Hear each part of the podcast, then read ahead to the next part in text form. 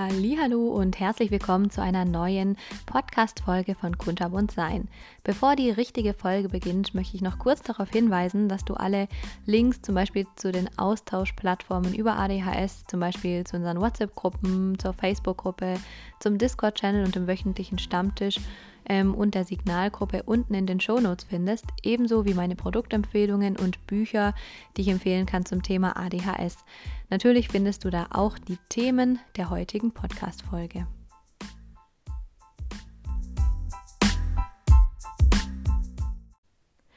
Wie der Titel mal wieder verrät, soll es heute darum gehen, wie man mit ADHS eigentlich glücklich und gesund, und damit meine ich vor allem die mentale Gesundheit, leben kann. Und ähm, dafür habe ich mir einige Gedanken gemacht und die entsprechenden Tipps und Tricks auch in einer chronologischen Reihenfolge geordnet. Das heißt, so in der Reihenfolge, wie ich sie heute und in der nächsten Folge, das heißt nächste Woche Freitag, ähm, hier erzähle, so ist es auch so ein bisschen chronologisch geordnet, wie man da vielleicht vorgehen kann, wenn man sich überlegt, wie gehe ich denn jetzt eigentlich mit ADHS in meinem Leben um und mit der Diagnose. Wenn ihr meine zweite Podcast-Folge in diesem Podcast schon gehört habt, also zum Thema Selbstliebe und ADHS, dann wird euch der für mich erste und relevanteste Schritt wahrscheinlich schon bekannt sein. Und da geht es um die bedingungslose Akzeptanz und erstmal um das Verstehen, um das Erkennen und vor allem um das Fühlen.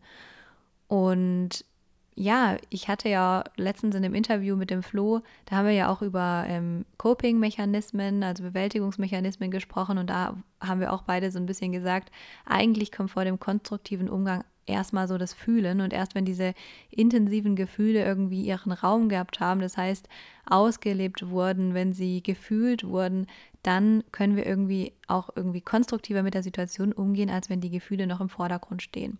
Und ja, ich glaube, wenn wir anfangen, diesen aktuellen Zustand zu akzeptieren, das, was jetzt gerade ist, bevor wir erstmal überhaupt mit irgendeiner Veränderung anfangen, dann können wir mit dem, was überhaupt jetzt gerade der Fall ist, mit den Traumata, die uns vielleicht auf dem Weg begegnet sind, mit den Verletzungen, dann können wir mit diesen Hand in Hand in die Strategien reingehen und eben nicht ähm, ohne dass wir überhaupt erstmal reflektiert haben, wie es uns gerade überhaupt geht, was eigentlich gerade für uns die Herausforderungen sind, was uns gerade schwerfällt, was uns belastet, wie es uns eigentlich geht und was wir fühlen, ähm, dann können wir diese ganzen Dinge mit in unsere Strategien integrieren und dementsprechend viel konstruktiver schlussendlich damit umgehen, als wenn diese ganzen Emotionen da sind. Und natürlich sind Emotionen auch weiterhin da, keine Frage. Besonders mit ADHS wissen wir ja, dass wir sehr intensiv und leidenschaftlich fühlen. Und das ist ja auch was äh, ganz Gutes in dem Sinne, weil wir halt einen guten Zugang zu den Emotionen haben. Aber ähm, trotzdem ist es, glaube ich, gerade erstmal gut, diese Emotionen, wenn es um ADHS geht, das heißt die Diagnose, die wir erhalten haben, die ganzen Dinge, die wir jetzt plötzlich verstehen im Alltag, die uns auffallen, die uns einerseits vielleicht Hoffnung geben, also weil wir endlich verstehen, was die Ursachen sind, und uns auf der anderen Seite aber auch vielleicht hoffnungslos machen und deprimieren, weil wir sehr frustriert sind und uns alles plötzlich auffällt genau mit diesen Emotionen, die uns jetzt eben klar werden, mit denen wir konfrontiert werden und die wir vielleicht zum ersten Mal irgendwie in Worte fassen können und überhaupt zu fassen bekommen, genau mit diesen Emotionen müssen wir ja erstmal umgehen können, um überhaupt schlussendlich weiterzugehen. Und wer jetzt denkt, das hört sich leicht an, der irrt sich wahrscheinlich gewaltig, weil ich glaube, dass das sogar eines der schwersten Schritte überhaupt ist, erstmal annehmen zu können. Und damit meine ich annehmen können ohne zu bewerten. Das heißt, nicht durch den Alltag zu laufen und zu sagen, das ist schlecht, das ist schlecht, sondern quasi die Dinge objektiv zu betrachten, wie sie gerade sind und sie in dem Moment einfach so stehen zu lassen. Das heißt, zu bemerken, ich kann mich gerade nicht konzentrieren oder ich bin gerade total überfordert. Ich bin gerade ganz intensiv in meinen Emotionen drin oder ich habe schon wieder Stimmungsschwankungen. Ähm, und meistens geht es sofort ganz, ganz schnell mit einer Bewertung einher und gerade auf die ADHS-Symptome bezogen ist die meistens negativ. Und damit meine ich gar nicht, dass diese Gefühle oder diese Bewertungen, die wir spüren, quasi kleinreden sollen, sondern im Gegenteil, dass wir sie einfach wahrnehmen und daraus quasi über uns etwas lernen können. Also, dass wir quasi diese Emotionen, die gerade da sind, zum Beispiel die Überforderung oder den Frust empfinden und daraus lernen, okay, ich bin sehr frustriert Zum Beispiel machen mich bestimmte ADHS-Symptome, frustrieren mich sehr. Oder ähm, eine Situation, in der ich irgendwie keine direkten Vorgehensweisen kommuniziert bekomme, überfordert mich sehr. Und wenn wir diese Sache quasi nicht gleich negativ bewerten und sagen, und das ist alles total blöd, ich bin blöd und ich kann nichts und was weiß ich nicht alles, also quasi Bewertungen hinterher rufen, sondern quasi erstmal nur objektiv diese, ja, das, was wir eben gerade gelernt haben über uns mit einbeziehen dann können wir daraus eben konstruktiv schlussendlich in den nächsten Schritten auch eine Strategie entwickeln oder uns überlegen, wie wir damit umgehen.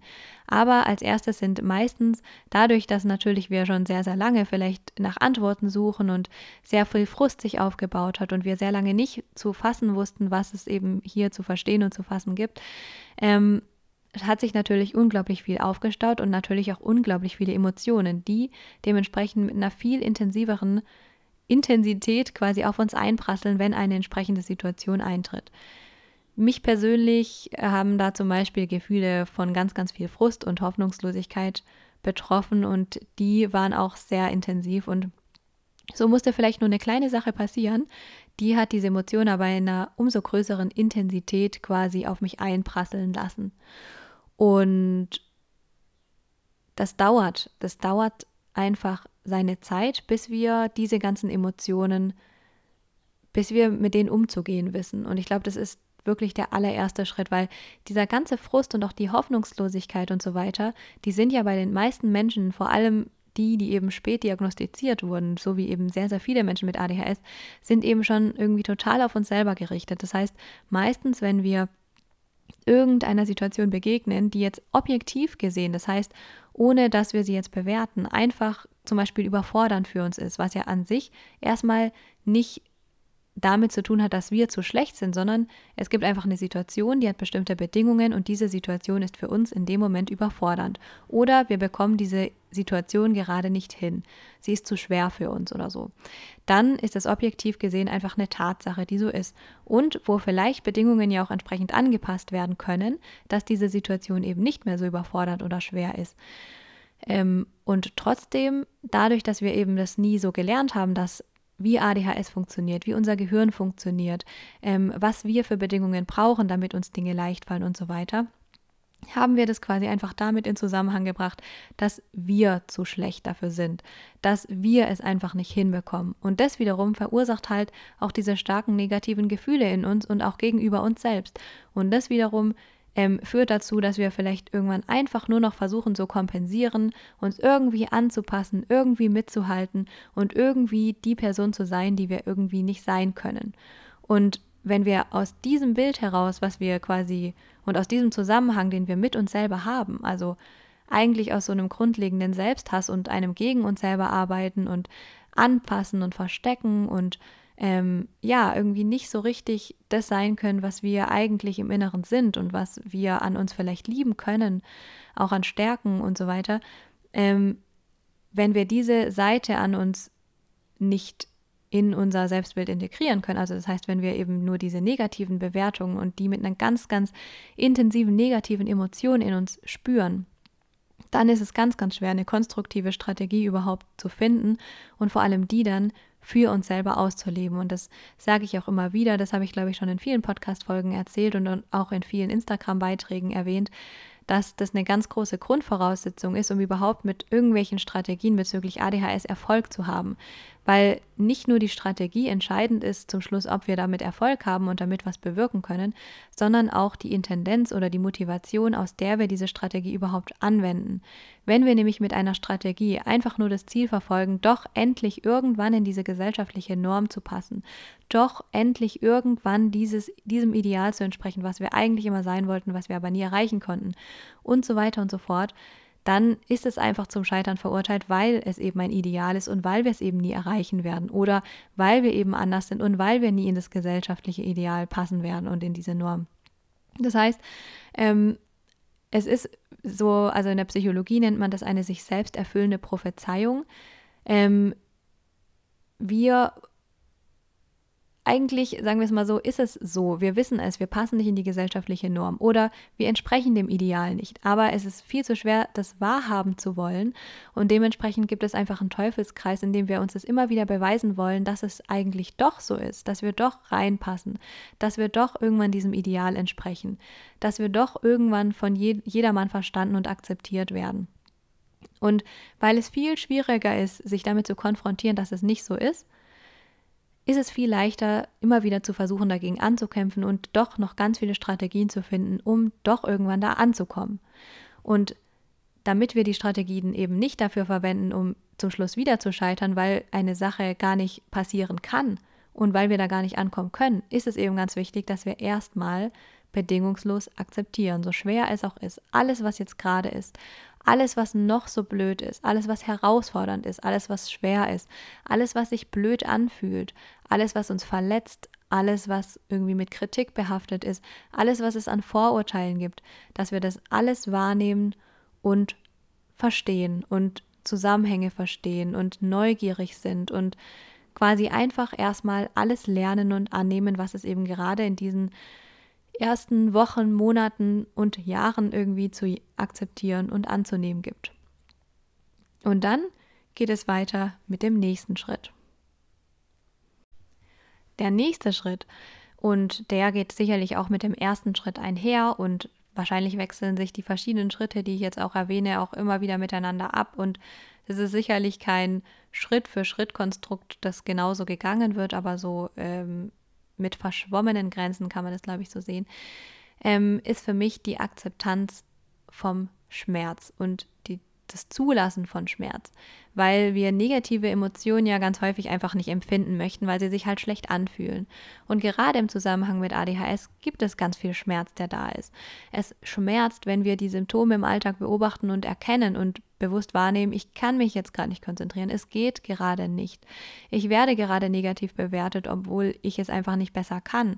Ich werde gerade nicht verstanden. Ähm, ich werde gerade kritisiert.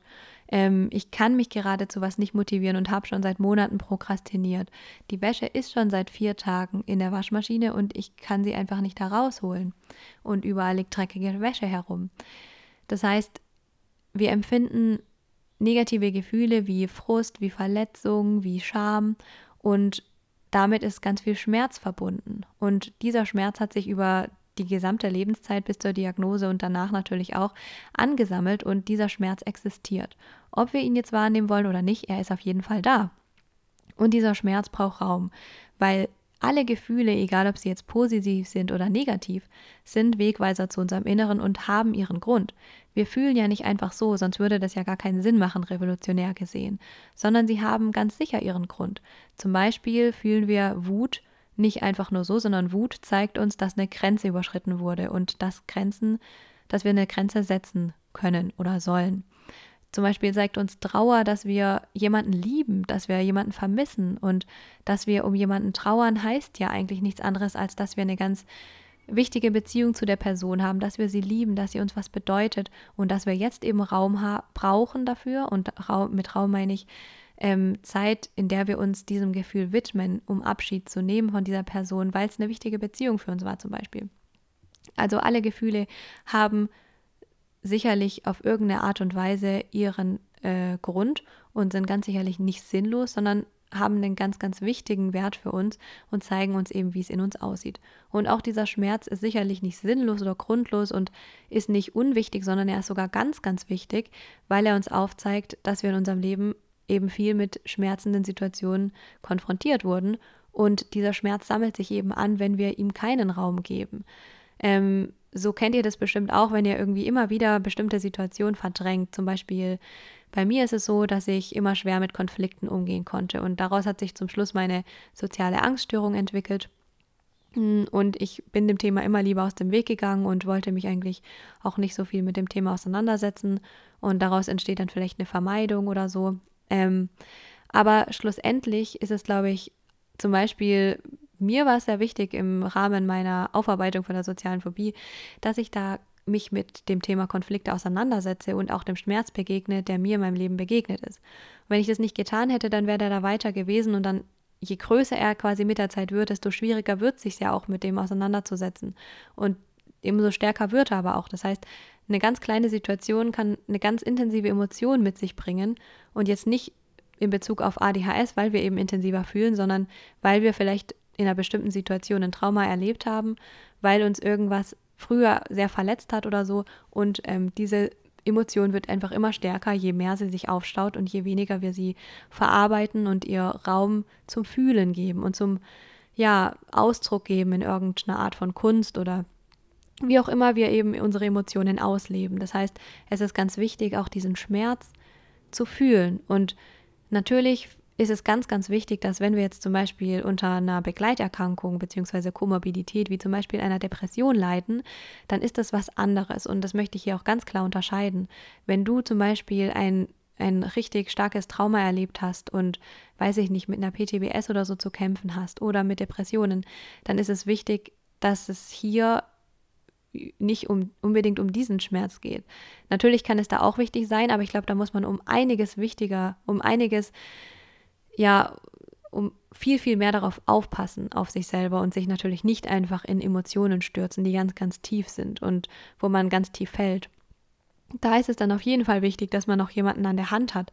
Mag es jetzt irgendwie eine vertraute Person sein oder eine Psychotherapeutin oder ein Psychotherapeut oder was auch immer, aber da solltest du dann auf keinen Fall alleine durch und dich in diese tiefen Gefühle fallen lassen. Das auf jeden Fall nicht, sondern hier geht es wirklich um ähm, Emotionen, die nicht mit einer psychischen Erkrankung in Verbindung stehen, die ähm, einfach durch Verletzungen im eigenen Leben entstanden sind und mit denen wo du das Gefühl hast, wo du dich sicher fühlst, dass du dich äh, in diese Emotionen reingeben kannst, ohne dass du tief fällst. Genau. Und sich eben mit diesem Schmerz zu konfrontieren. Ähm, ich persönlich bin auch ab und zu ein bisschen tiefer gefallen. Und ähm, ja, ich muss sagen, dass auch das für mich persönlich sehr sinnvoll war. Aber das sollte man, wie gesagt, immer in einer sicheren Umgebung tun und so, dass man die Sicherheit hat, auch wieder rauszukommen. Ganz, ganz wichtig auf jeden Fall. Ähm, genau, und diese Konfrontation dann eben mit Gefühlen, die schmerzhaft sind, mit Situationen, die schmerzhaft waren, mm, um diesem Schmerz Raum zu geben und ähm, vielleicht auch, und das habe ich auch schon öfters in Podcast-Folgen erwähnt, ähm, ist es ganz gut, wenn man eine Art Ventil für seine Emotionen hat, wo man sie ausleben kann. Und das ist für jeden Menschen was anderes. Für mich bedeutet zum Beispiel Musik ganz, ganz viel. Ich kann, wenn ich Musik höre, ganz intensiv fühlen und ganz sicher kann ich damit auch bestimmte Situationen verarbeiten und nachfühlen, die mir wichtig sind und die noch Raum in mir brauchen. Ähm, ich kann auch sehr gut ähm, malen und gleichzeitig Musik hören. Ähm, mir hilft es auch, oder früher habe ich auch ab und an zum Beispiel Filme geguckt, die bestimmte Emotionen in mir erzeugt haben. Ähm, ich bin zum Beispiel ein Mensch, der relativ nah am Wasser gebaut ist und mir gehen Sachen relativ schnell zu Herzen und das kann ich für mich dann auch nutzen, indem ich dann quasi mich äh, ja bewusst mit bestimmten Emotionen konfrontiere und denen dann Raum geben kann. Und es tut manchmal sehr, sehr gut. Aber ich denke, das ist für jeden was ganz anderes, was uns unseren Emotionen und auch den verschiedenen Emotionen nahebringt.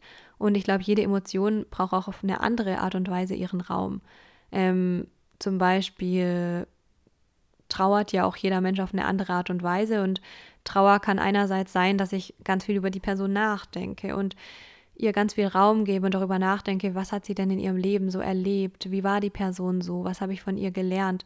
Ähm, Trauer kann aber auch sein, einfach zu weinen und zu fühlen und gar keine Gedanken dazu zu haben in dem Moment, sondern einfach nur zu fühlen. Gleichzeitig kann Trauer aber auch sein, ähm, irgendwie eine Kerze anzuzünden und sich zu erinnern ähm, Genau, also das ist ganz unterschiedlich. Und vielleicht ist das ja auch eine ganz schöne Idee, ähm, gerade weil wir ja mit ADHS meistens sehr, ja, einen sehr guten Zugang zu den Emotionen haben und sehr intensiv auch fühlen, sich auch zu überlegen, welchen Ausdruck habe ich eigentlich für meine Emotionen? Wie finde ich einen guten Zugang? Und auch vor allem zum Thema Verletzung und Schmerzen. Was sind denn Dinge, wie ich diese Gefühle quasi für mich fühlen kann wie ich ihnen Ausdruck verleihen kann und wie ich sie in mir verarbeiten kann. Mit welchen, ja, mit welchen Strategien kann ich das denn? Gibt es zum Beispiel eine bestimmte Art von Kunst? Der Flo hat ja auch erzählt, dass es ihm da zum Beispiel das Schreiben von Songtexten sehr gut hilft. Wenn er darüber schreibt, wenn er darüber Musik macht, dann kann er das sehr gut verarbeiten. Und ähm, ja, so verarbeitet es jeder Mensch anders. Mir hilft es auch häufig, darüber zu sprechen und Raum für Emotionen zu haben ähm, bei einem Menschen, der mir sehr nahe steht. Zum Beispiel bei meinem Mann vor allem, wenn ich äh, angekuschelt an seiner Schulter bei ihm liege und einfach die Nähe habe, die körperliche Nähe, wenn ich mich bei ihm geborgen fühle und dann ähm, vielleicht auch einfach mal herzlich über irgendwas weinen kann, dann fühle ich mich dabei sehr gut und kann dem Raum geben. Und es schafft auch Nähe zwischen uns in der Partnerschaft. Mhm. Genau, oder wenn ich darüber spreche. Ich schreibe auch sehr, sehr gerne über Dinge. Also das ist ganz unterschiedlich und ja, ich glaube, da muss jeder seinen individuellen Zugang zu diesen Emotionen finden. Und ähm, die Aufgabe zu diesem Thema wäre dann, dass du dir quasi mal überlegst, welche Emotionen begegnen dir so, wenn du bedingungslos akzeptierst und annimmst, so wie im ersten Schritt erklärt, was begegnen dir da für intensive Emotionen, gerade auch welche negativen Emotionen begegnen dir und bewertest du die eigentlich negativ? Also ich glaube, mei die meisten Menschen be ähm, bewerten die negativ erstmal und versuchen sie somit auch kleiner zu machen, zu verringern und versuchen ihnen nicht zu begegnen, was aber manchmal auch ein Fehler sein kann, weil eine Trauer intensiv auszuleben kann unglaublich schön sein, weil Trauer ja eigentlich Liebe ist und das in dem Moment sich dem bewusst zu werden, dass diese Trauer gerade Liebe bedeutet und diese Person es ja auch wert ist, um sie zu trauern und es somit ganz schön sein kann, mal herzlich darüber zu weinen und diese Trauer zu empfinden. Also mal versuchen, negative Gefühle nicht immer negativ zu deuten, sondern erstens den Sinn hinter ihnen zu verstehen und zweitens auch die positive Eigenschaft ähm, hinter dieser negativen Emotion zu verstehen.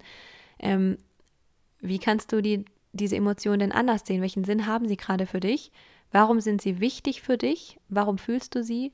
Also welchen Sinn haben sie für dich? Zum Beispiel diese Wut, die du innerlich spürst, dass es dir vielleicht manchmal schwerfällt, Grenzen zu ziehen und weil du diese Grenze nicht ziehst, empfindest du einfach viel mehr Wut, als wenn du die Grenze gezogen hättest und gesagt hättest, nein, ich möchte das nicht.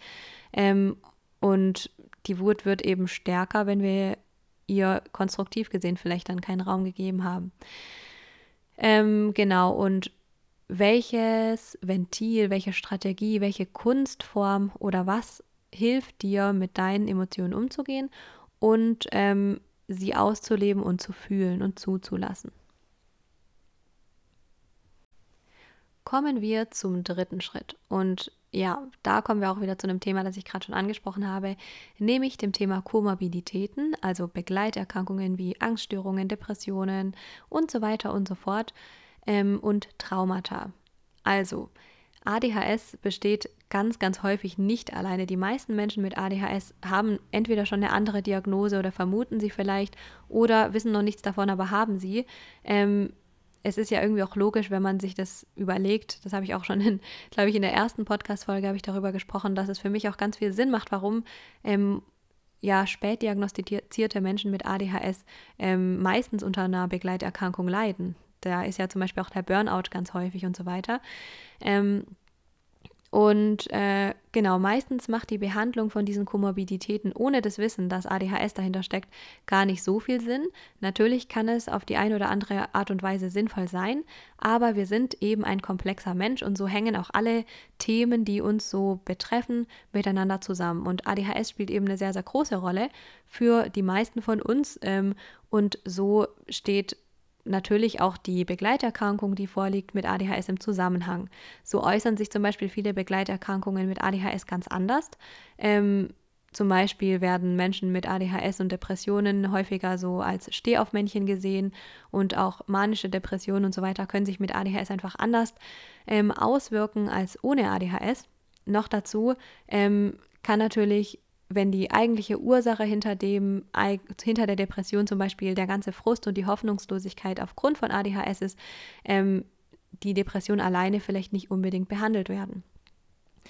Aber nicht nur das, ähm, auch weil wir ja häufig eine erhöhte Sensibilität gegenüber Kritik haben, weil wir erstens vielleicht viel Kritik erlebt haben, aber vielleicht ähm, es ja da irgendwie auch andere Zusammenhänge gibt, dass wir von Grund auf einfach sehr sensitiv und empfindsam sind und uns vieles sehr intensiv zu Herzen nehmen und eben auch Verletzungen sehr intensiv spüren, genau wie alle äh, anderen Emotionen auch.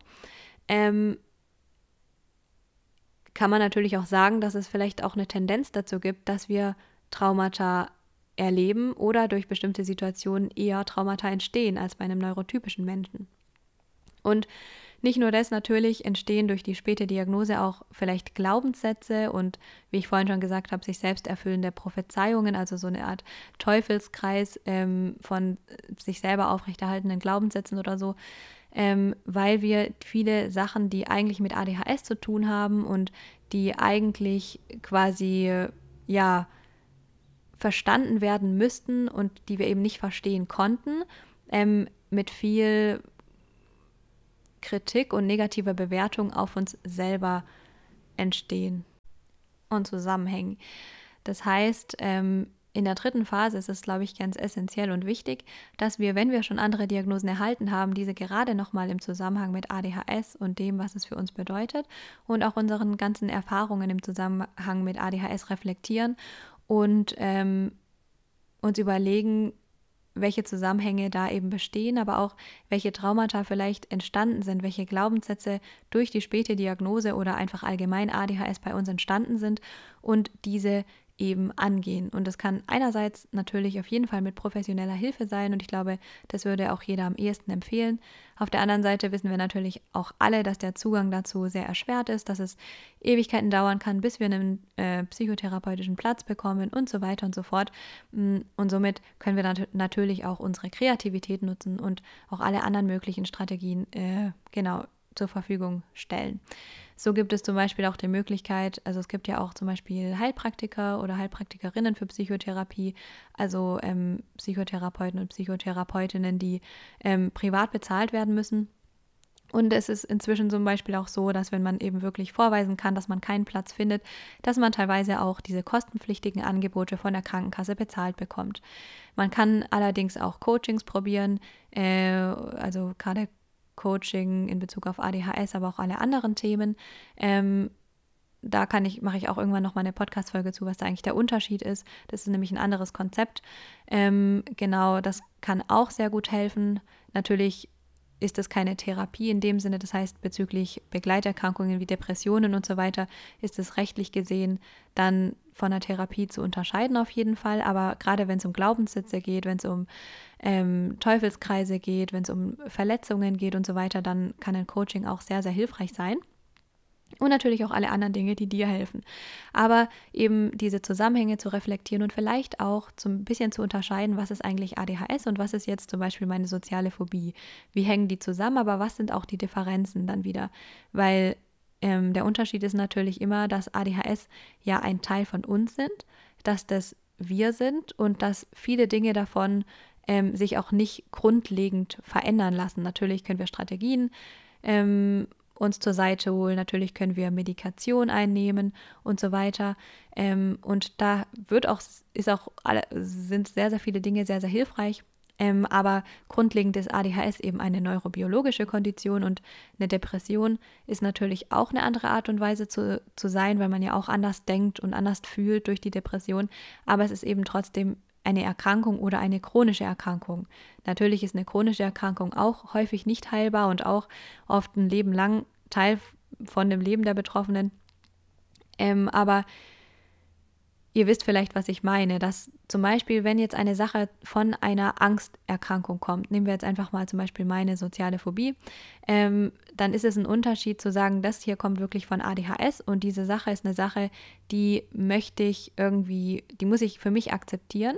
Natürlich muss ich auch meine soziale Phobie akzeptieren und auch meine Angstzustände, keine Frage.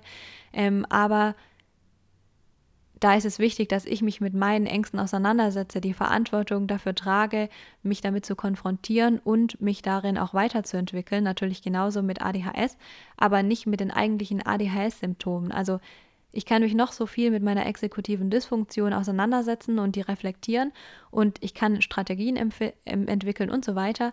Aber in dem Sinne wird sich an der Ursache, an der Bi biologischen Ursache nichts ändern. Bei der sozialen Phobie wird sich, wenn ich die Verantwortung übernehme, wenn ich die Angst angehe, wenn ich ähm, einen Weg finde, quasi die aufzuarbeiten, dann wird sich daran was ändern. Und das ist auch wichtig, dass sich daran was ändert, weil die mich belastet und aber keine Sache ist, wo ich einfach andere Bedingungen schaffen muss, sondern eine Sache ist, die ich wirklich persönlich für mich angehen muss, damit mein Leben eine höhere Qualität hat, eine höhere Lebensqualität.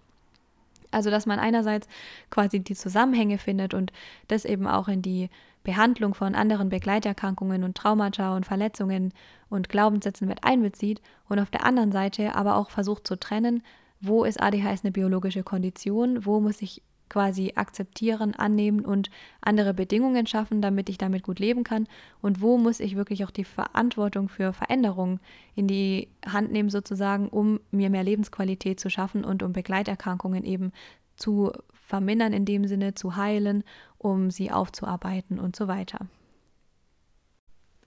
Kommen wir zum vierten Schritt. Und dieser Schritt hat viel mit Stärken und eigenen Ressourcen zu tun und diese zu erkennen und, ins eigene Leben zu integrieren.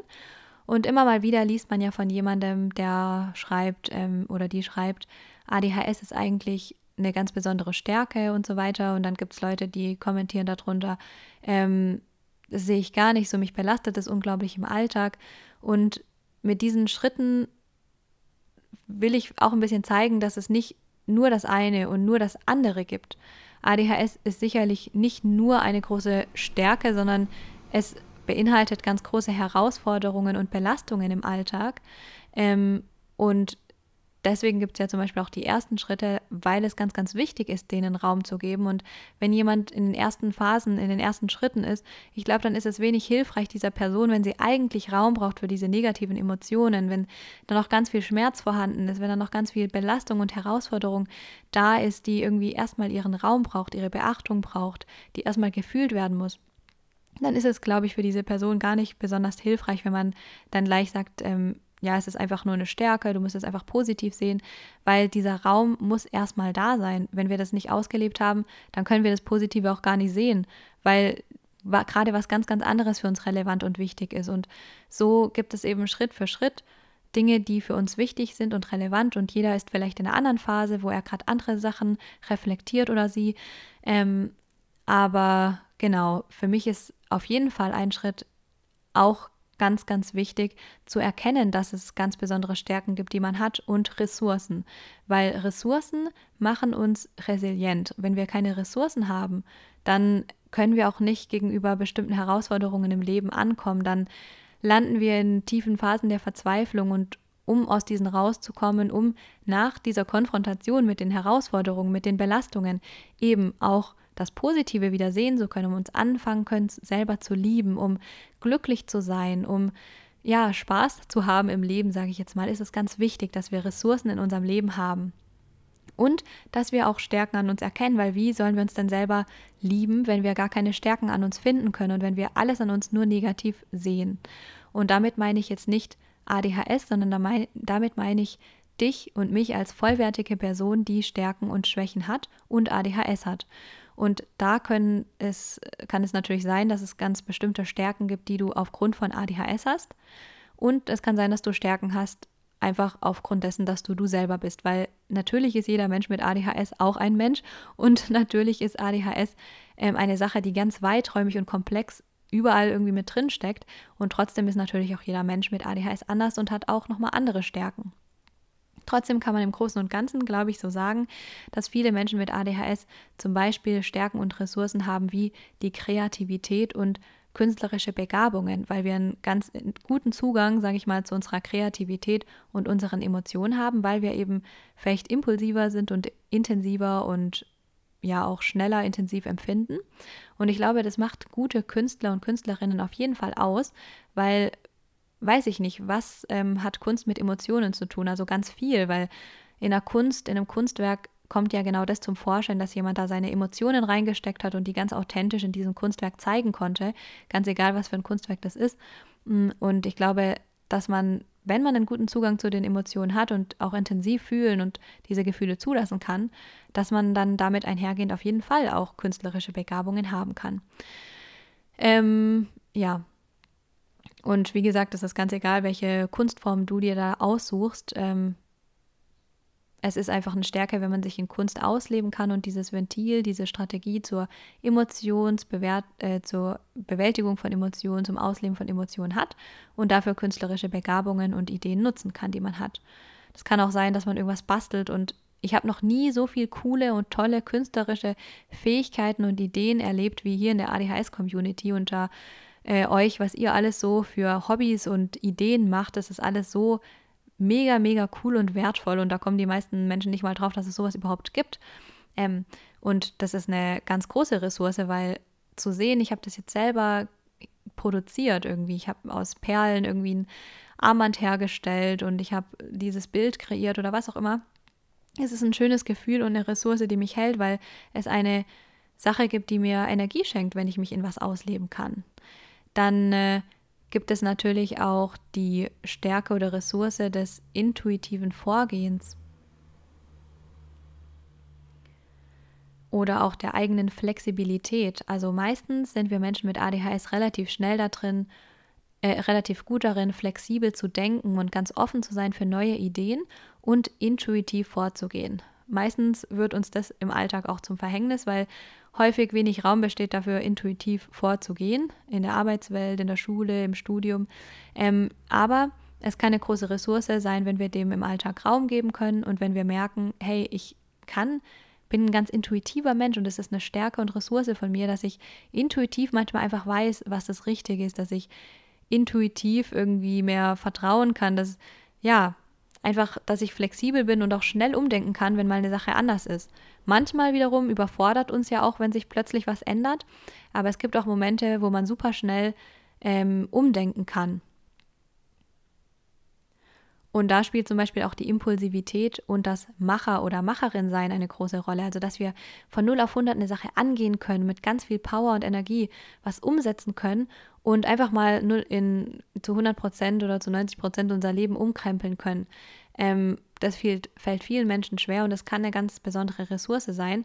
Ähm, mir zum Beispiel war das auch eine Ressource, dass zum Beispiel bezüglich meiner Angst ähm, mich es sogar herausgefordert hat, ähm, weil es so eine große Herausforderung war, dieser Angst zu begegnen und mich mit der zu konfrontieren, dass ich das irgendwie innerlich wollte, dass mich das herausgefordert hat und äh, dass ich das geliebt habe, mich damit zu konfrontieren und zu reflektieren und ganz viel darüber nachzudenken.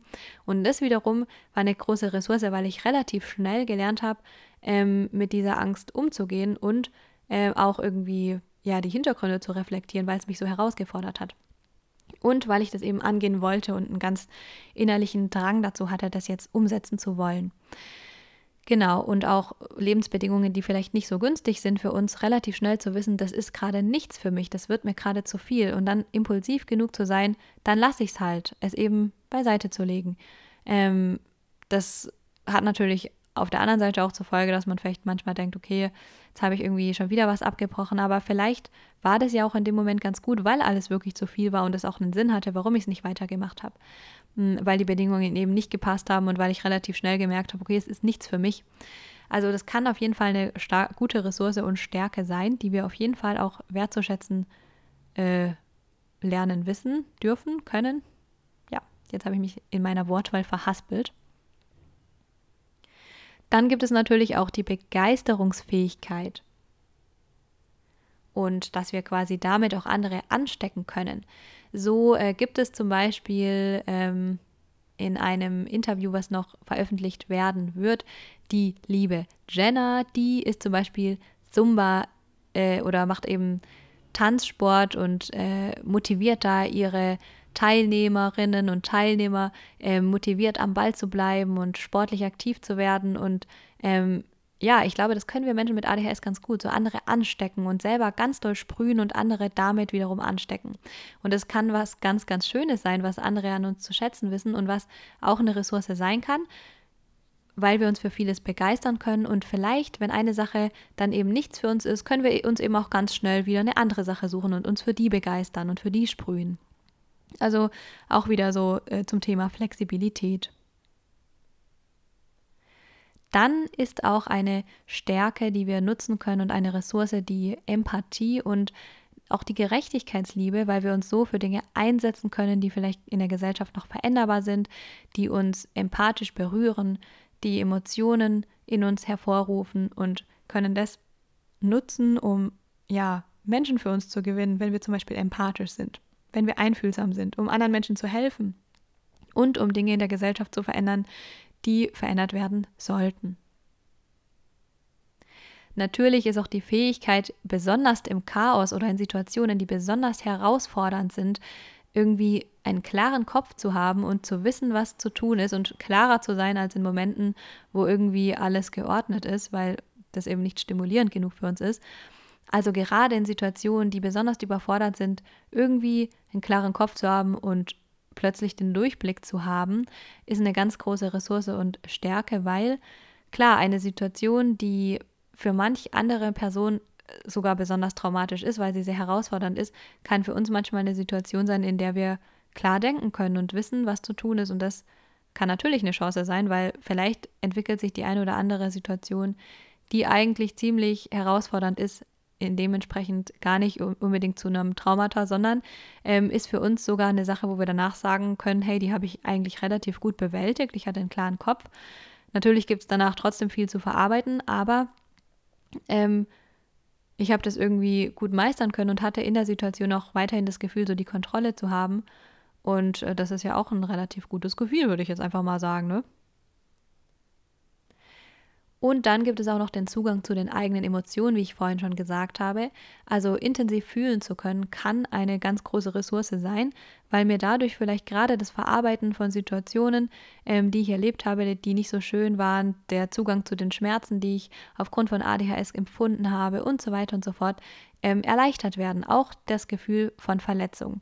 Natürlich sind die intensiv und dadurch ist es natürlich schwieriger, mit ihnen umzugehen, aber der Zugang wird erleichtert und ich kann diese Gefühle auch besser aufarbeiten dadurch, dass ich eben überhaupt erstmal den Zugang dazu herstellen kann und dieses Gefühl erstmal in mir zulassen muss, zwangsläufig, weil es eben sehr intensiv ist.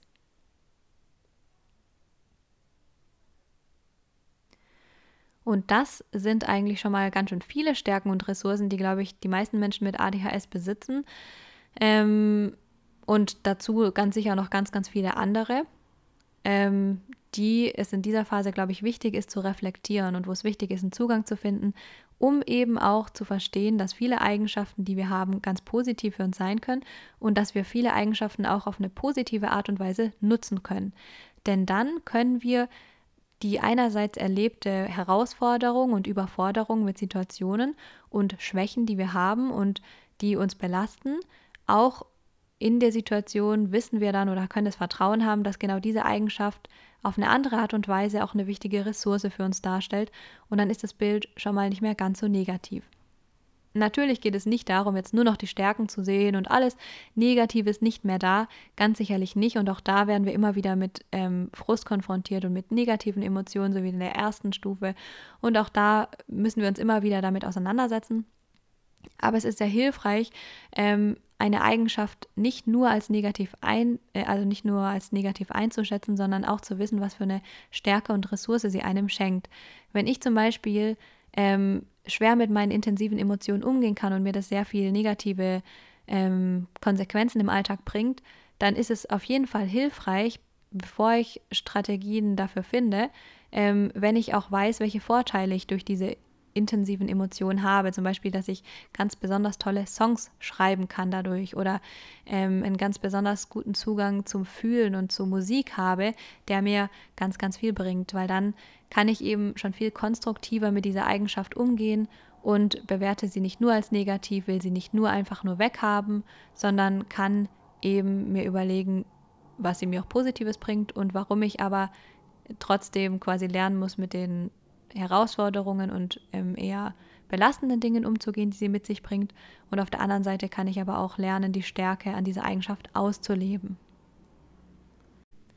Das wiederum ist nämlich auch eine ganz wichtige Grundlage dafür, dass wir ähm, dann schlussendlich auch eine Identität herausbilden können, dass wir unseren Raum in der Welt finden und das Gefühl haben, ankommen zu können in der Welt, ähm, dass wir quasi das Gefühl haben, uns selbst als wertvoll zu erleben und selbst wirksam zu sein. Ähm, dafür müssen wir zwangsläufig auch Stärken und Ressourcen in unserem Leben haben und die finden an uns selber. Ähm, und dann ist, fällt der Zugang dazu auch viel leichter. Aber zu diesem Schritt komme ich dann später. Jetzt kommt erstmal die Stufe 5 und die in dieser Podcast-Folge letzte Stufe. Nächste Woche geht es dann weiter mit den nächsten fünf Stufen und den letzten fünf Stufen zu diesem Thema. Und zwar geht die fünfte Stufe auch wieder ganz stark mit der vierten Stufe einher, finde ich. Ähm, ich finde es zwar wichtig, dass wir uns erstmal selber Gedanken darüber machen, welche Stärken und Ressourcen wir überhaupt haben. Und ich glaube, dass diese, dieser Schritt, also das selber irgendwie zu verstehen und herauszubilden und schlussendlich vielleicht auch immer mehr zu verstehen, wo der eigene Platz in der Welt ist und so weiter, wie wir eigentlich sind, was auch das Tolle an uns ist, warum wir uns selber lieben können, warum wir uns selber akzeptieren können. Ähm, um das Ganze einerseits herauszufinden, zu durchleben, ähm, ist es auf der anderen Seite auch ganz wichtig, dass wir sozial akzeptiert werden, dass wir eine, ein soziales Umfeld haben, aus dem wir auch wieder Ressourcen ziehen können. Und ich glaube, das ist so eine Wechselwirkung, weil auf der einen Seite müssen wir, glaube ich, erstmal verstehen, dass wir selber wertvoll sind und unsere Stärken erkennen und so weiter, dass wir überhaupt uns auch Menschen raussuchen können, die uns wertschätzen. Weil ich glaube, wenn wir selber ähm, glauben, dass wir nicht wertvoll sind, dass wir, wenn wir selber unsere Stärken nicht kennen, wenn wir selber das Gefühl haben, nur Schwächen zu haben und alles an uns ist einfach nur herausfordernd und belastend, dann fällt es uns, glaube ich, auch schwer, ähm, uns selber genug Wert beizumessen, um zu sagen, ich bin es wert, auch eine wertschätzende Beziehung zu führen. Ich bin es wert, von anderen gewertschätzt und akzeptiert und auch respektiert zu werden. Und ich bin es auch wert, dann Grenzen zu setzen, wenn ich es nicht werde und mir ein entsprechendes Umfeld zu suchen, was mich so wertschätzt, wie ich bin. Und auf der anderen Seite ist es natürlich auch wiederum für die eigenen Stärken, für die eigene Entwicklung von Selbstliebe ganz wichtig, dass es Menschen gibt, die uns auch sagen, hey, du bist wertvoll, hey, ich mag dich so, du inspirierst mich. Ähm, das kann natürlich sehr förderlich sein und äh, natürlich müssen wir das auch wiederum erstmal annehmen können. Ne? Also wenn wir uns selbst nichts zutrauen, wenn wir selber das Gefühl haben, nicht wertvoll zu sein, dann kann uns eine Person noch so viel Komplimente machen und uns noch so sehr akzeptieren und wertschätzen, dann werden wir das auch einfach nicht annehmen und sehen können. Also somit geht die fünfte Stufe ganz wichtig mit den anderen ähm, Stufen auch einher. Und trotzdem ist es eine eigene Stufe, so dass wir uns ein soziales Umfeld schaffen, dass wir reflektieren, wen haben wir eigentlich in unserem Leben, wer wertschätzt uns, eigentlich, wer wertschätzt uns eigentlich nicht? Und ähm, wo fühlen wir, wo haben wir das Gefühl, dass wir auch wir selber sein können, dass wir so angenommen werden. Ähm, und wo haben wir das Gefühl nicht? Welche Freundschaften, welche Beziehungen können wir vielleicht ausweiten, weil sie uns sehr viel geben, weil wir daraus sehr viel ziehen können, weil wir da einfach eine Leichtigkeit verspüren und sein können und in welchen Beziehungen ist eher das Gegenteil der Fall. Wo bestätigen wir uns vielleicht eher selber mit der Beziehung darin, nicht gut genug zu sein und ähm, ja, einfach ein K.O. zu sein, es nie zu viel bringen wird, sage ich jetzt mal. Wo wird das eher bestärkt? Also was, wer sind wir in verschiedenen Beziehungen? Wer wollen wir in verschiedenen Beziehungen sein? Welche Beziehung und wo sind wir uns eigentlich genug wert?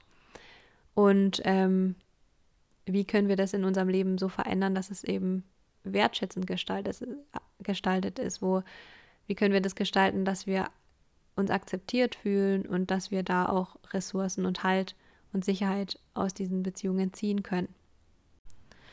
Und natürlich, wo wir auch das Gefühl haben, wiederum geben zu können, weil ich finde, es ist auch ein sehr, sehr schönes Gefühl, wenn wir das Gefühl haben, jemanden unterstützen zu können, jemandem helfen können, wenn wir das Gefühl haben, wir haben Stärken, mit denen wir jemanden unterstützen können.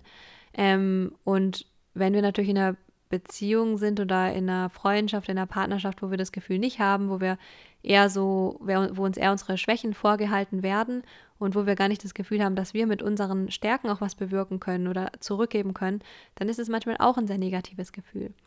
Ähm, genau, also was für Bedürfnisse haben wir vielleicht in Beziehungen?